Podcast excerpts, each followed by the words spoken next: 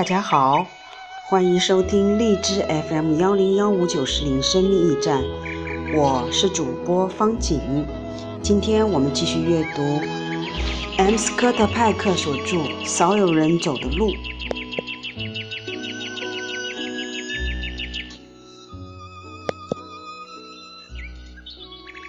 第二部分，爱。今天的标题叫做“爱与自律”。自律的原动力来自于爱，而爱的本质是一种意愿。自律是将爱转化为实际行动的具体方法。所有的爱都离不开自律。真正懂得爱的人，必然懂得自我约束，并会以此促进双方心智的成熟。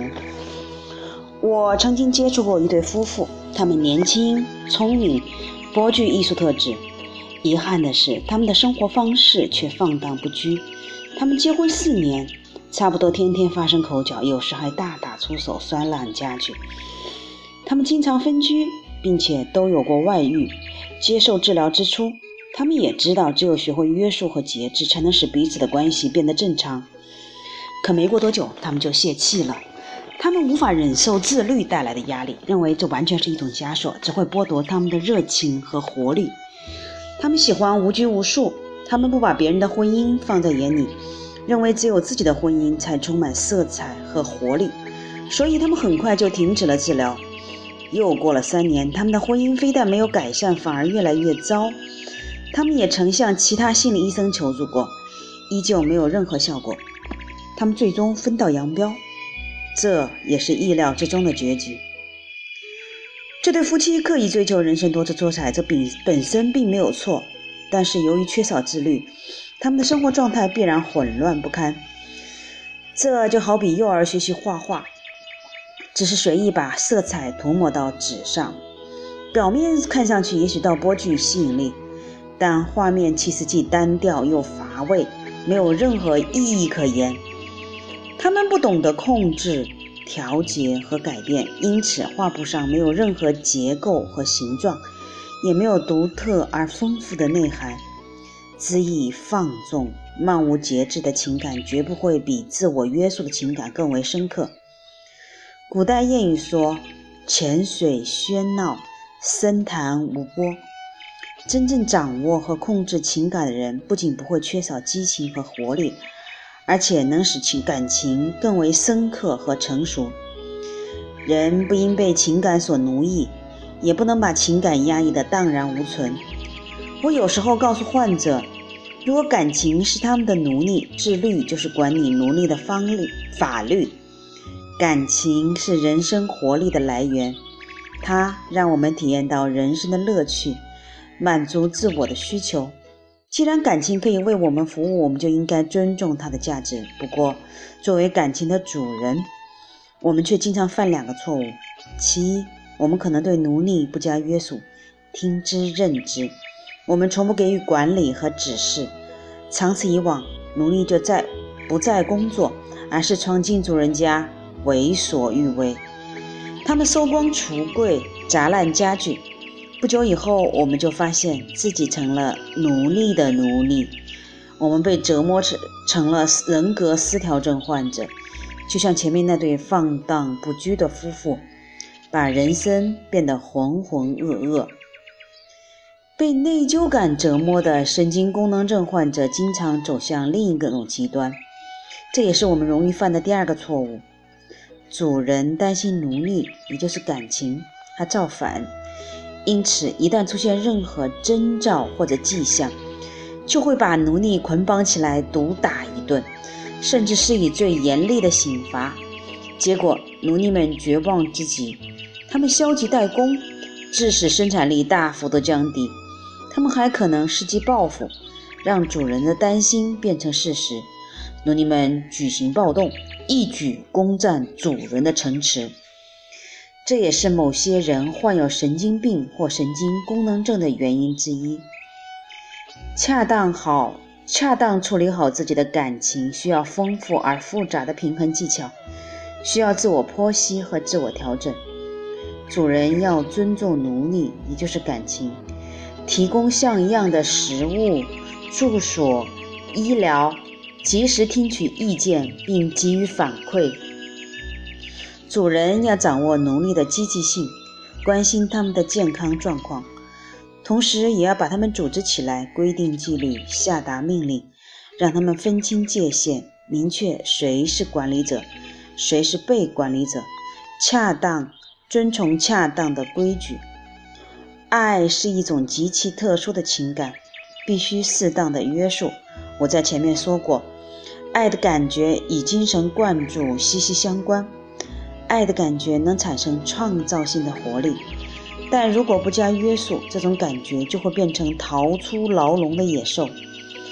它不仅不会成为真正的爱，而且还会造成极为混乱的局面。真正的爱需要自我拓展和自我完善，需要付出必要的精力，而我们的精力终归有限，不可能疯狂的去爱每一个人。也许你会认为你的爱取之不尽，用之不竭，你甚至可以博爱，并将博爱的范围不停地扩展。这种愿望本身没有错，而且能使你感觉更具激情。可归根到底，这不过是主观臆想罢了。我们的人生何其短暂，在有限的人生命里，有限的爱只能给予少数特定的对象。超出能力的限制，对我们的爱不加控制，无疑是自欺欺人。到头来事与愿违，只会给爱的对象带来伤害。即便很多人需要爱和关心，我们也必须有所选择，确定谁更适合作为爱的对象，谁更值得我们付出真正的爱。可以想象，这是艰难的选择，有时还会让你痛苦。你需要权衡多种因素，做出最终决定。你选择的爱的对象应该能够通过你的帮助，让自己的心智得到成熟。事实上，许多人把心灵藏在厚厚的盔甲里。你想以实际行动去滋养他们的心灵，并为此付出了不懈的努力，但最终却无济于事。对于这样的人，应该及早选择放弃。因为你不管如何倾注自己的爱，都无法使对方的心灵获得成长，就如同在干旱的土地上播种粮食，只能白白浪费时间和精力。真正的爱珍贵而有限，应该加倍加珍惜，妥善使用。我们不妨详细探讨博爱、广泛的爱。很多人都认为他们能同时爱许多人，而且是以真正的爱为出发点。还有的人认为，他们只属于某一特定的对象，他们只能与这个人珠联璧合，而其他人都不配作为他们爱的对象。这两种认识都是对爱的本质缺乏认知的结果。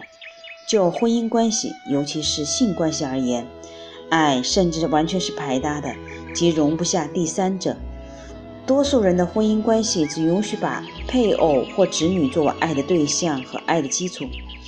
假如我们除了家庭之外，还要向外界寻求异性的爱，就有可能酿成悲剧。家庭成员最重要的义务之一，就是对伴侣和子女负责。当然，有的人不仅在家庭范围内建立起以爱为基础的关系，而且还坚持认为他们有过剩的爱能力去爱别人。这当然也有可能是事实。这种人更想把触角伸到家庭以外，向更多的人奉献自己的爱。这种博爱者在自我拓展和自我完善的过程中，需要具有超出常人的自律能力，才不会误入歧途。著有《新道德》一书的圣公会神学家约瑟夫·弗莱切有一次谈到这一问题，说：“广博而自由的爱是一种理想，很少有人能够真正实现这种理想。”他的意思是说，很少有人能够进行充分的自我约束。在家庭内外都拥有以爱为基础的健康的情感关系，自由与约束相辅相成。没有约束做基础，自由带来的就不是真正的爱，而是情感的毁灭。也许你认为我高估了与爱相关的自我约束，我推崇我的生活方式严厉而苛刻，不停地自我反省，时刻考虑义务和责任。这只会把人变成清教徒。事实是，把爱和自律结合起来，才能拥有幸福的人生，才能体验到快乐的极致。通过其他方式，也可以获得短暂的快乐，但他们生命力有限，无法让心智走向成熟。只有真正的爱才能帮助你自我完善。你的爱越深，自我完善的程度也就越深。真正的爱在促进对方心智成熟的同时，也会让你的心灵得到成长。你会体验到莫大的喜悦，幸福感会越发真实而持久。你非但不会成为清教徒，而且会生活的比任何人都快乐。正如乡村歌手约翰丹夫在歌声歌曲《处处有爱》中唱道：“我知道人间处处有爱，请你放心的成为你自己。我相信人生可以变得更加完美，就让我们加入这场人生游戏。”爱与独立，帮助他人的心灵获得成长，也可以我滋养我们的心灵。爱的重要特征之一，在于爱者与被爱者都不是对方的附属品。付出真爱的人，应该永远把爱的对象视为独立的个体，永远尊重对方的独立和成长。很多人无法做到这一点，由此导致身心的痛苦乃至严重的疾病。好了，读完这一段，爱与自律，是不是各位对自律会有更深一层的体会呢？好，我们再来回顾一下这一段的精彩经典的句子。爱是一种极其特殊的情感，必须适当的约束。爱的感觉与精神灌注息息相关，爱的感觉能产造、能产生创造性的活力，但如果不加约束，这感觉就会变成逃出牢笼的野兽。它不仅不会成为真正的爱，而且还会造成极为混乱的局面。我们的人生何其短暂，在有限的生命里，有限的爱只能给予少数特定的对象，超出能力的限制。对我们的爱不加控制，无疑是自欺欺人，到头来事与愿违，只会给爱对象带来伤害。